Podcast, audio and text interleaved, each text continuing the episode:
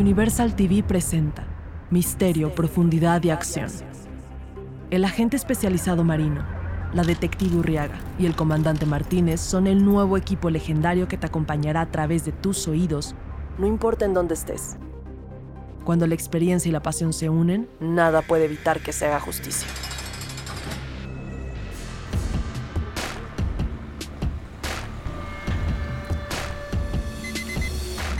Es sábado por la mañana. Un chico de aproximadamente 13 años despierta. Sale de su cuarto y abre el refrigerador. Saca un bote de leche, platos y cucharas. Y sirve dos platos con cereal. Camina algunos pasos, se sienta en el sillón y prende la televisión en el canal de noticias. Así es, Jaime. Te estaremos informando sobre el paradero de esta chica que apareció misteriosamente ayer por la noche en el andén de llegada del Aeropuerto Internacional de la ciudad. Lo que pensamos que sería de primera instancia una posible bomba o un cargamento de droga se convirtió en esta pesadilla para la familia y el futuro de esta joven, de quien no conocemos nombre ni apellido aún. Las autoridades están investigando rigurosamente el paradero y a las personas responsables de este atroz crimen. ¡Wow! ¡Qué fuerte! Esto parece salir de una película de terror. ¡Katy! Mientras come su cereal y toma leche directo de la cuchara, Mateo cambia de canal, como si nada de eso hubiera pasado. ¡Katy! ¡Despierta ya! ¡Katy! ¡Katy! Desesperado, se para del sillón y va al cuarto de Katy a despertarla, para descubrir que su silueta está formada por una serie de almohadas. ¡Katy! ¿Dónde estás? Vuelve corriendo a la sala, levanta el teléfono y llama a su papá. Hola, hijo, buenos días. ¡Papá! ¿Qué pasa, Mateo? ¡Katy! No está en casa. ¿Qué? No, estoy solo. Ven, rápido. ¿Cómo que no está en la casa? Estaré ahí en cinco minutos. Está bien. Llama a la policía. Tengo un presentimiento. Tranquilo, hijo. Voy para allá. ¿Qué es esto, Urriaga? Cuéntame, por favor. Es una mujer joven, edad aproximada a 20 años, de estatura pequeña y sin ninguna identificación. Por la manera en la que vestía y porque es época de finales de año escolar, me atreveré a decir que estuvo en una fiesta de graduación de preparatoria. No estamos seguros de lo que haya pasado. Lo que sí es que el hecho de que tenga el cabello y la ropa mojada quiere decir que estuvo en contacto con el agua de alguna manera. Además, trae un bañador debajo de la ropa. ¿Qué dicen las cámaras de vigilancia del aeropuerto? Pudimos notar una camioneta blanca que vino a dejar la maleta, pero las placas del vehículo están tapadas con una mica. La cámara principal, que podría darnos más pistas, apunta hacia la recepción de pasajeros y no logro identificar ni el momento ni la posición del arrojo de la maleta en el andén. Parece que fue intencional y calculado. Pero ¿cómo es posible que no haya identificado nada? ¿Había más autos? Es una hora muy concurrida y había tráfico. Mucha gente subiendo y bajando de diferentes autos y tráfico de personas caminando rápido. Después de eso, ¿qué pasó? No pasó mucho más. Eran las 4 de la mañana. Se despejó el área de descenso y la maleta quedó sola. Un oficial antidroga y un perro policial la encontraron. Martínez, ¿qué sugieres que hagamos? Aseguren el área. Traigan perros y rastreen las cosas de esta pequeña. Tenemos que encontrar el culpable y hacerle justicia a esta niña. En cuanto sepamos quién es, contactaremos a su familia inmediatamente.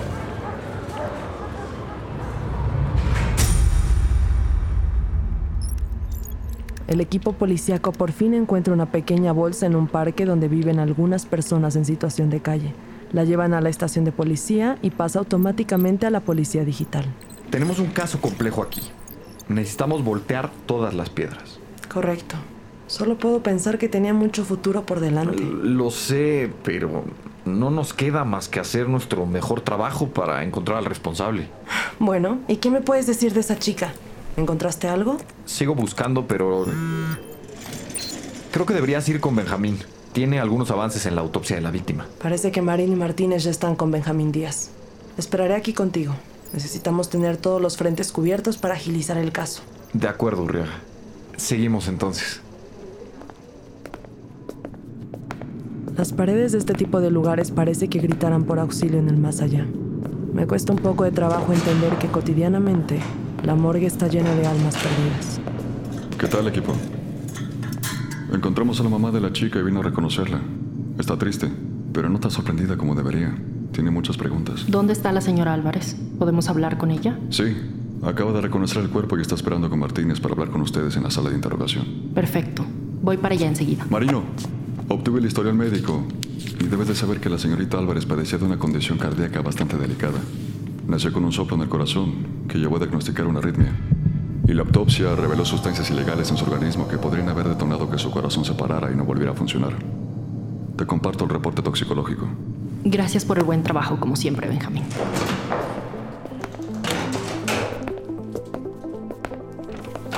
Señora, ¿qué tal? Mi nombre es Gabriela Marino y soy parte del Código 199.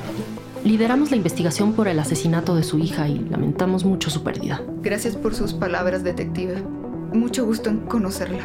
Necesitamos hacerle algunas preguntas para encontrar la verdad sobre lo que le pasó a su hija. Dígame, lo, que sea para esclarecer esta situación que no tiene sentido. Señora, ¿usted sabía dónde estaba su hija ayer por la noche? No, yo mm, dejé a mis niños en casa. Katy siempre cuida a su hermano. Salí con mi novio a cenar. Y al volver me asomé al cuarto de cada quien y los vi en sus camas. Así que me fui a dormir. Me despierto en la mañana muy temprano para ir a trabajar. Y Katy se queda con Mateo hasta que su papá, mi ex esposo, Jaime, llega y se los lleva para pasar el día. ¿Había notado algún cambio en el comportamiento de Katy últimamente? No. Katy no era una chica problemática. No tenía tampoco muchos amigos y eso hacía que no me preocupara tanto. Lo único que me preocupaba era su corazón, que en cualquier momento se le podía parar. Cuénteme más de su condición. Katy era muy cuidadosa con ella misma. Sabía que no podía hacer cosas que le hicieran algún tipo de daño. ¿Ustedes han encontrado algo? ¿Alguna pista? No, señora, aún no. Lo que sí le puedo decir es que Katy tenía algunas sustancias químicas que posiblemente le hayan detonado un paro cardíaco. ¿Qué clase de sustancias? 2CB. Es una mezcla de cocaína con éxtasis, mescalina, taurina y otras sustancias. Es una droga popular para fiestas entre jóvenes. Mi hija nunca haría algo así. Era una buena chica. En cuanto tengamos más información, se lo haremos saber. Señora Álvarez, si tiene más información que nos pueda ser de utilidad para la investigación, no dude ni un segundo en llamarme. Aquí está mi número. Gracias, detective. Estoy segura de que todo esto no fue un accidente. ¿Qué hacía esta chica enferma con un peligro inminente de morir en cualquier momento, adentro de una maleta amarilla en la entrada del aeropuerto? ¿Y por qué estaba mojada? Hay muchas preguntas por resolver todavía. Siguiente parada, el colegio.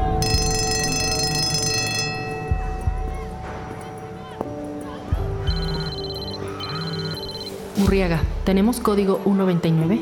No, pero estamos cerca. ¿Has visto algo inusual en el colegio? De pronto llega una camioneta con un motor bastante grande y Marina observa cómo suben dos chicas de la misma edad que Katy al vehículo. Todo había estado bastante aburrido hasta ahora.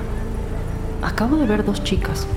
Una de ellas con una mochila amarilla que podría ser parte del set de viaje donde encontraron a Katia. Bingo, tenemos un par de posibles sospechosas. Voy a seguir el vehículo a ver hacia dónde se dirige. Seguir vehículos para encontrar una pista puede ser que sean mis actividades menos favoritas en la academia. Pero para algunos otros, como Marino, que les encanta manejar, es algo que podrían hacer todos los días. Sobre todo los amantes de los autos o a quienes les gusta la velocidad. Vale, queda atento y pendiente. Yo sigo aquí con Ariel. Creo que tenemos información bastante útil para el caso.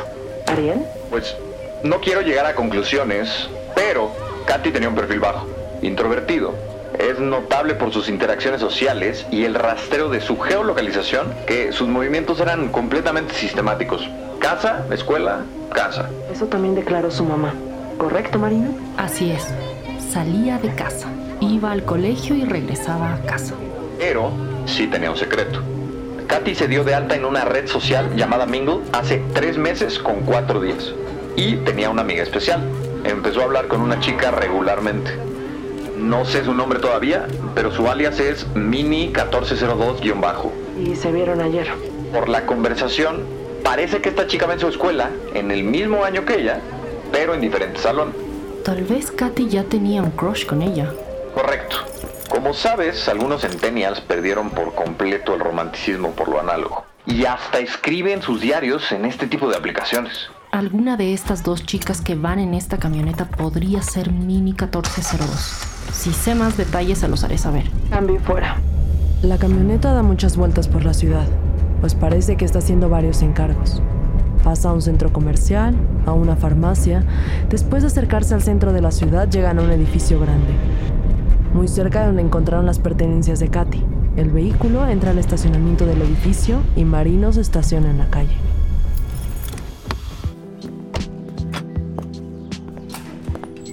¿Qué tal, señor? Buenas tardes. Soy el agente especializado marino y estoy a cargo de la investigación de un crimen en los alrededores de este edificio. Me gustaría hacerle algunas preguntas. Buenas tardes. Claro que sí. Quería saber si hubo algún suceso o algún altercado en los últimos días en el edificio. Pues verá, aquí en este edificio hay mucha juventud, así que pues también hay mucha fiesta. El jueves apenas hace un par de días hubo una fiesta en el salón de eventos del edificio, que es bastante grande. Tiene su terraza, su piscina en la parte de afuera. Bueno, más que piscina, un jacuzzi. ¿Y quiénes organizaron esta fiesta? ¿Lo sabe? Claro, fue una graduación organizada por estudiantes de una escuela. Había varias chicas y chicos, de esos que se graban y están todo el día en sus celulares. ¿Usted me podría decir qué departamentos del edificio organizaron esta fiesta? Bueno, le puedo decir, pero si usted promete que no me voy a meter en problemas. Se lo prometo. Muchas gracias. ¿Le importa si doy una vuelta por los departamentos que me dice? Adelante, detective. Los departamentos involucrados, el 304, 506 y 1002. Después de hacer preguntas y buscar pistas por una hora en el edificio, se encuentra en el pasillo del quinto piso una chica llorando, esperando el elevador. ¿Estás bien? Sí. Estoy perfecta. No parece que estés muy feliz, que digamos. Perdí a alguien muy cercano a mí. ¿Cómo que la perdiste? Espera, tú no, no vives aquí.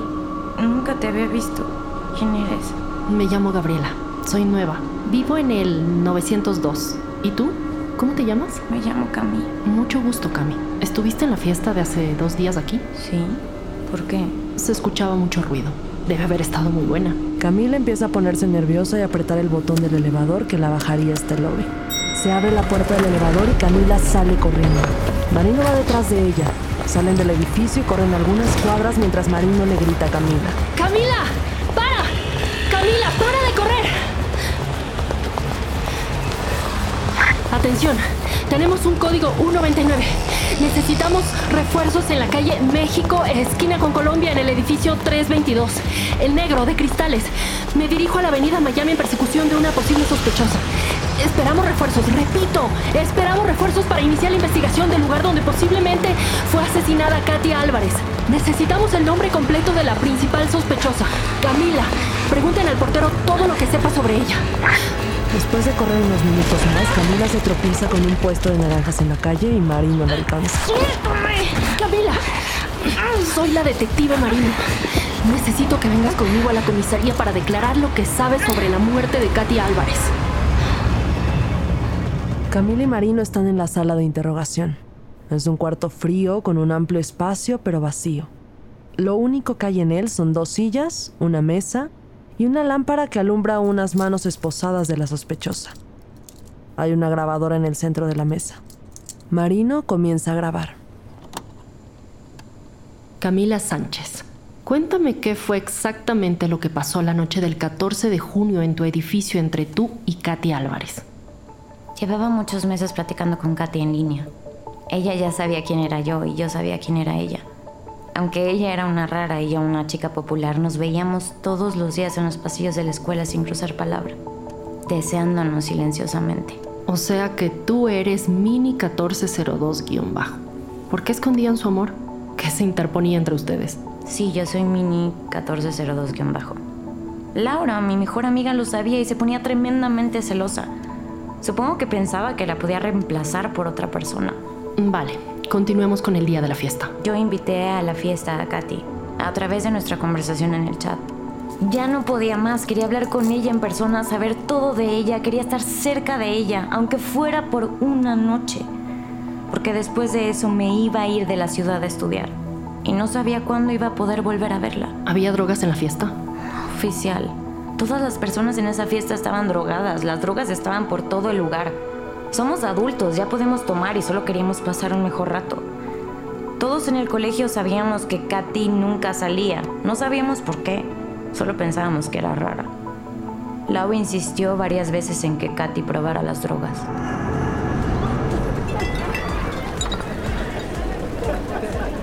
Ya, no te va a pasar absolutamente nada. Qué ridícula si no la pruebas. Oye, sin presionar a nada y a nadie. No lo sé. Me da miedo. Nunca lo he hecho y además no debería. Es la verdad. Sería el colmo que después de cuatro años en el colegio, de nunca haber estado en una fiesta, no vivieras la experiencia ni una vez en tu vida.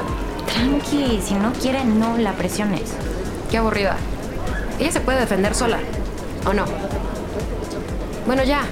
Cambiemos el tema porque no puedo creer que hayas elegido a Katy para ser tu novia. Ugh, qué molestas. ¿Somos novias? Cam se sonroja y ríe levemente. Le da un beso en la boca a Katy y se recarga en su hombro. En cuanto Laura se da cuenta, inicia una nueva conversación para separarlas. Ey, oigan, ¿vieron el reto en Telit de no respirar? Hay gente que lo hace hasta por tres minutos. Un chico de un año abajo tiene el récord del colegio. Deberíamos ver quién de nosotros lo rompe. Uf, sí. ¿Quién se atreve a pasar más rato adentro sin respirar? Yo creo que lo más sensato es que empiece Katy. Para hacer los honores del juego. Ay, qué pesada. Empieza tú si tienes tanta premura. Al compás de las burbujas del jacuzzi, Laura inhala un polvo blanco que trae en una pequeña bolsa hermética de plástico. Con cuidado de que no se caiga ni se moje y se la pasa a Katy. Katy le da un beso en la mejilla a Camila y toma la bolsa. La abre e inhala. Sí, sí, sí, sí. Yo voy primero. Porque solo se vive una vez. Y porque tenemos que disfrutar más la vida. Vamos, Katy. Voy a grabar el challenge. Puede ser que nos hagamos virales después de esto. Laura pone a grabar su celular y lo coloca cerca del jacuzzi donde se alcanza a ver todo. Hola chicos, hoy vamos a hacer el Respira Challenge. Katy, haz los honores. 3, 2, 1. Katy se sumerge después de inhalar drogas. Empieza a correr el tiempo en el teléfono de Camila. Laura simula que empuja la cabeza para hacer enojar a Camila, pero ella no la toca. ¡Ya, Lau! ¡Basta! Ay, ¿basta qué, Cami? Estamos jugando nada más. Katy deja de moverse. Las dos se asustan. La sacan e intentan darle respiración de boca a boca. ¿Qué hiciste? Shh, c- cállate. A- ahorita se despierta. Hay que ponerla aquí. ¿Qué pasó después? ¿Por qué no llamaron a una ambulancia? Chequé su pulso y nada. Le hicimos un poco de primeros auxilios, pero nada. Yo llevé una maleta llena de ropa a la fiesta, para que las demás chicas pudieran usar lo que quisieran. Me gusta tener muchas amigas, pero a Laura no le gusta eso, me quería solo para ella. También le presté un bañador a Katy. Y fue en esa maleta donde la metimos. Yo no quería, no sabía qué hacer. Por favor, ayúdenme. Claro, el bañador que tenía puesto debajo de su ropa. Camila, claro que te ayudaremos, pero para esto necesitaremos realizarles pruebas a ti y a tu amiga. ¿Dónde está ella? No lo sé. No me está respondiendo los mensajes.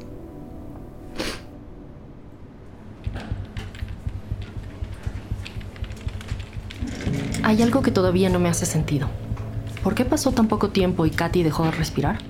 La presión y la droga pudo haberle afectado. No siento que Katy haya sido una persona que soportara mucho ese tipo de ambientes. Perdón, pero esto no nos dice nada. Necesitamos más detalles. Todavía hay muchos cabos sueltos en esta historia. Ariel, ¿pudiste acceder a todos los archivos de Katy? Aún no, pero estoy trabajando en ello. Lo que sí les puedo decir es que la última llamada que realizó fue a su mamá una hora antes de morir. Si algo surge, se los enviaré de inmediato. ¿Qué piensas que pudo haber pasado con Katy y su condición del corazón? La única que tiene esa información completa y que me parece que no nos está diciendo la verdad es su madre. Volvamos a interrogarla. Entendido, detective.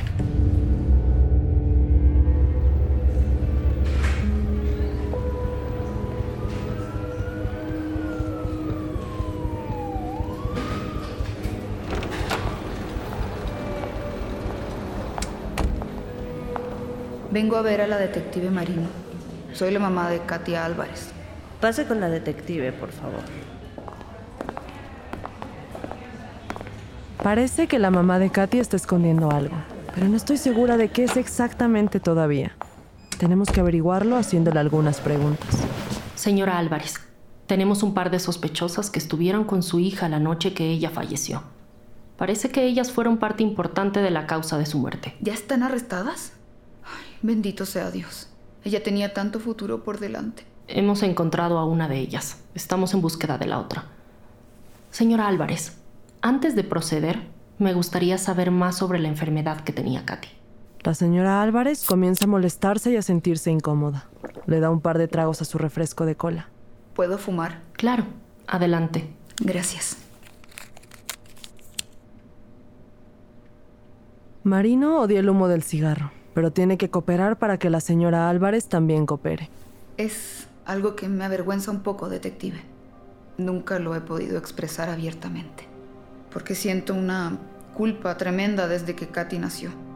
Verán, yo no me porté muy bien durante el embarazo de mi hija. No estaba en los mejores pasos y tenía muchos vicios. No tuve la alimentación adecuada, fumé, tomé alcohol. Cuando ella nació y me dijeron lo que tenía, lo dejé todo. ¿Cómo era su relación con su hija? Me dedicaba de lleno a ella y a su enfermedad. Pero era todo muy desgastante y también estaba acabando conmigo. Katy y yo teníamos una buena relación, pero ese día se molestó conmigo. ¿Por qué? No se lleva bien con mi novio. Dice que no es el mejor ejemplo para Mateo, su hermano. ¿No va a contestar el teléfono? Podría ser importante. No hay nada más importante en este momento que mi cat. Señora, ¿cuál es el nombre de este medicamento? Digoxina. Y dígame, antes de que se vaya, ¿Cuáles eran las dosis que normalmente tomaba Katy? Tenía que tomar dos dosis diarias. Está bien, señor Álvarez. Puede irse. Pero espere noticias de nosotros. Aquí hay gato encerrado. Oficialmente el caso acaba de tomar un giro inesperado. ¿Quién llamó a la señora Álvarez que la puso tan nerviosa? Sospecho que Katy pudo haberse molestado con ella y como arranque e impulso salió a esa fiesta.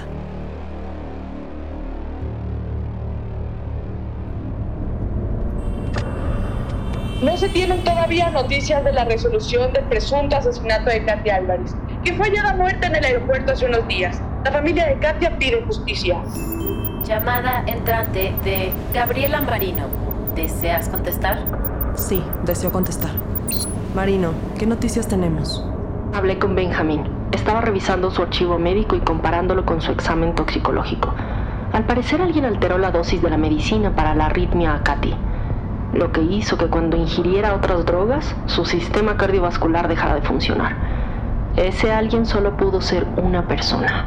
Ahora que lo mencionas, seguía la mamá de Katia un buen rato.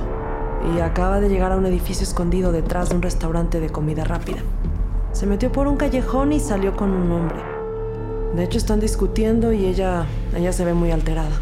Toma fotos, por favor. Al parecer, la luz que tenía Katy se apagó desde varios frentes. Oye, me surgió la duda. ¿Sabes algo de Martínez? Está trabajando en otra investigación. No te preocupes por él en este momento. Concéntrate. Estamos muy cerca de saber la verdad. ¿Tenemos noticias de Laura? Sí, la interrogamos hace un par de horas. Pero en el video que grabó no se nota que ella haya empujado a Katy. Solo estaba jugando. Tenemos el video del famoso reto y estará en custodia hasta que llegue el día del juicio. Tomé las fotos para tener la evidencia necesaria. Regresé a la estación de policía y pedí un citatorio para el día del juicio, en donde llamaremos como testigos a la señora Álvarez y a su novio. Hola chicos. El fiscal llama a testificar a Laura. En el video podemos observar que Katy solo estuvo unos 10 segundos debajo del agua.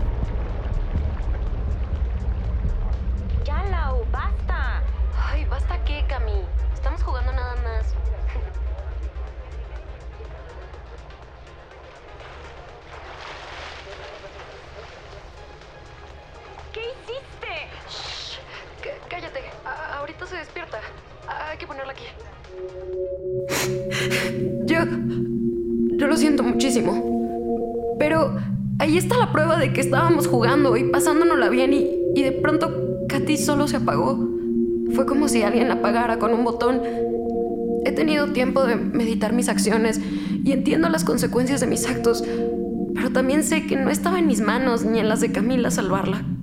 Fue inevitable. Después de la declaración de Laura, el fiscal llama al estrado a la mamá de Katy y presenta las pruebas de peritaje donde el aumento de dosis que tenía Katy en su cuerpo cuando le realizaron los estudios de necropsia correspondientes. Usted es consciente de que Katia tenía una condición de salud crítica, ¿correcto, señora Álvarez? Sí, lo sabía. Llevaba acompañándola toda su vida en el problema que tenía del corazón. ¿Y usted conoce a este sujeto? Su nombre es Juan Hernández. El fiscal muestra una foto de Juan Hernández. Él era el doctor que atendía a Katia. Y usted sabe que mentir ante un jurado es un crimen, ¿verdad? Claro, estoy consciente de eso. Entonces, ¿qué me puede decir de esto? Parece que se conocen más allá del consultorio. El fiscal muestra en la pantalla de evidencias del juzgado las fotografías que tomé cuando seguía a la mamá de Katy. En ellas, la señora Álvarez y Juan Hernández están discutiendo. Él le está jalando del brazo haciendo una seña de amenaza con un pequeño cuchillo. Señora Álvarez, ¿usted está consciente del aumento en la dosis del medicamento arrítmico de Katy que se dio en fechas cercanas a su muerte? Sí, así es. Me dijo el doctor que si su condición empeoraba, él nos podría ayudar para acelerar el proceso del trasplante. Llevábamos bastante tiempo lidiando con su condición y sabíamos que eventualmente se moriría si no conseguía operarse. Aumentar la dosis era seguro según el doctor Hernández. Señora Álvarez, en el examen toxicológico de Katy Álvarez aparece un aumento de un tercio del medicamento que se tomaba a diario. ¿Reconoce usted esta voz? Mamá, lamento mucho que hayamos discutido hoy. No me gusta que tengas una relación amorosa con Juan. Mamá no me da confianza, no me cae bien. Él es mi doctor y no debería meterse en nuestra vida personal. Quiero que te alejes de este tipo. Te amo, mamá. Yo solo quería que pudiéramos tener una vida normal, tanto ella como yo. El doctor Hernández me convenció de darle una dosis extra a Katy en la mañana, sin que se diera cuenta, y yo, yo, la escondí en su licuado del desayuno. Lo siento.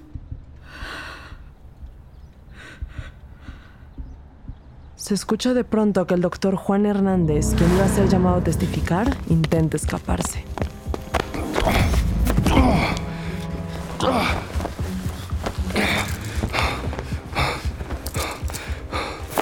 Juan Hernández, quedas detenido por el asesinato de Katy Álvarez. Después de la declaración de la señora Álvarez, Juan Hernández lo confirmó todo.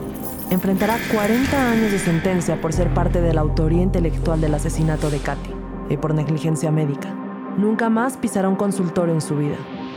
Por su parte, la señora Álvarez enfrenta una sentencia de 15 años por la planeación anticipada de la muerte de su hija.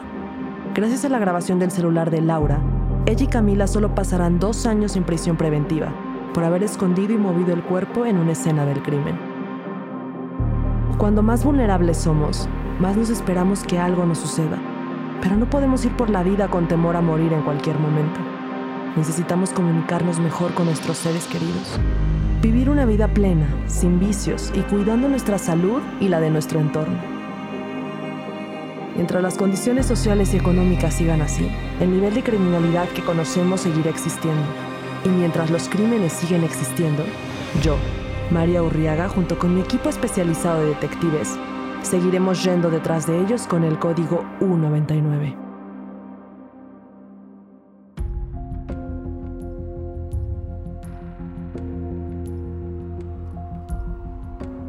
Código U99, un podcast de Universal TV. Una ficción sonora con nuevos personajes y un nuevo universo que te acompañará a conocer el por qué las víctimas de la delincuencia y el crimen tienen el lugar que se merecen. Puedes encontrar más contenido en redes sociales, arroba Universal TV LA. Busca Universal TV en tu sistema de cable.